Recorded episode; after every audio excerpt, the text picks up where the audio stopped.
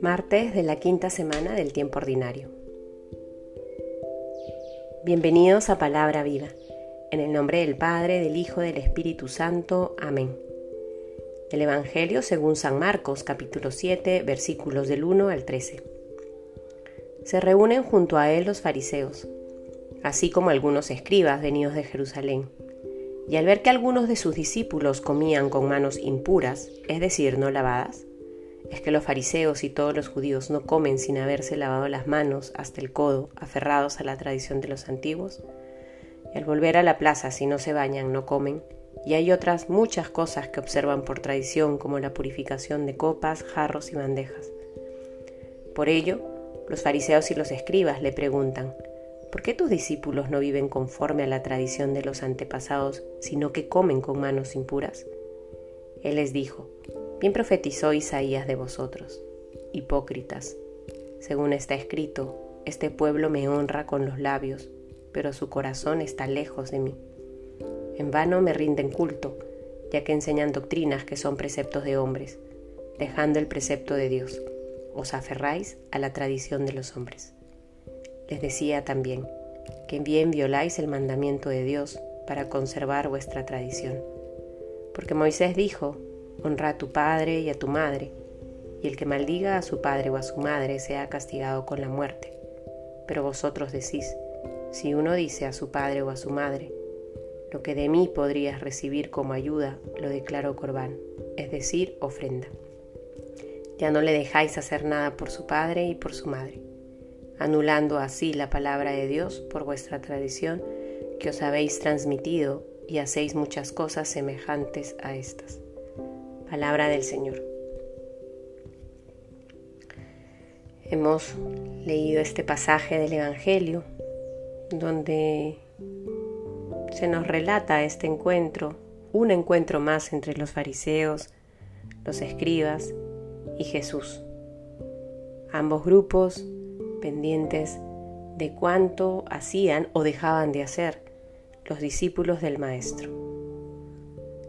Esta vez se dan cuenta de que no se han lavado las manos hasta el codo para comer. Los discípulos de Jesús están comiendo con manos impuras. Y eso ha escandalizado a los fariseos. Es importante lo que el Señor en este diálogo les evidencia a sus perseguidores. Dejando el precepto de Dios, se aferran a la tradición de los hombres. Dejando el precepto de Dios, se aferran a la ley. Se aferran al cumplir sin entender el fondo ni el sentido. Violas el mandamiento de Dios para conservar la tradición les evidencia que lo más importante en sus vidas es la tradición. Así se hizo siempre, así se debe hacer. No hay posibilidad de cambio ni de renovación.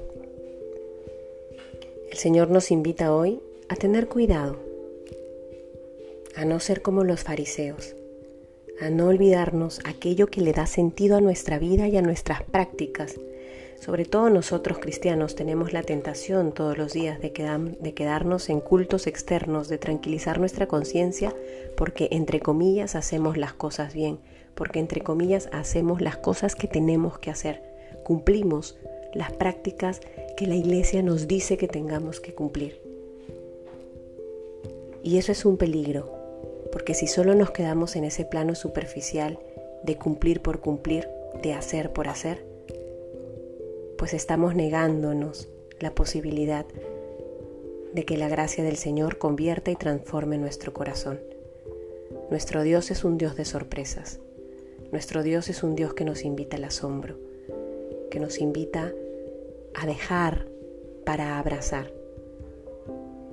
Que el Señor nos conceda entonces esa gracia de no acostumbrarnos, sino más bien de dejarnos interpelar todos los días por su palabra, por su evangelio.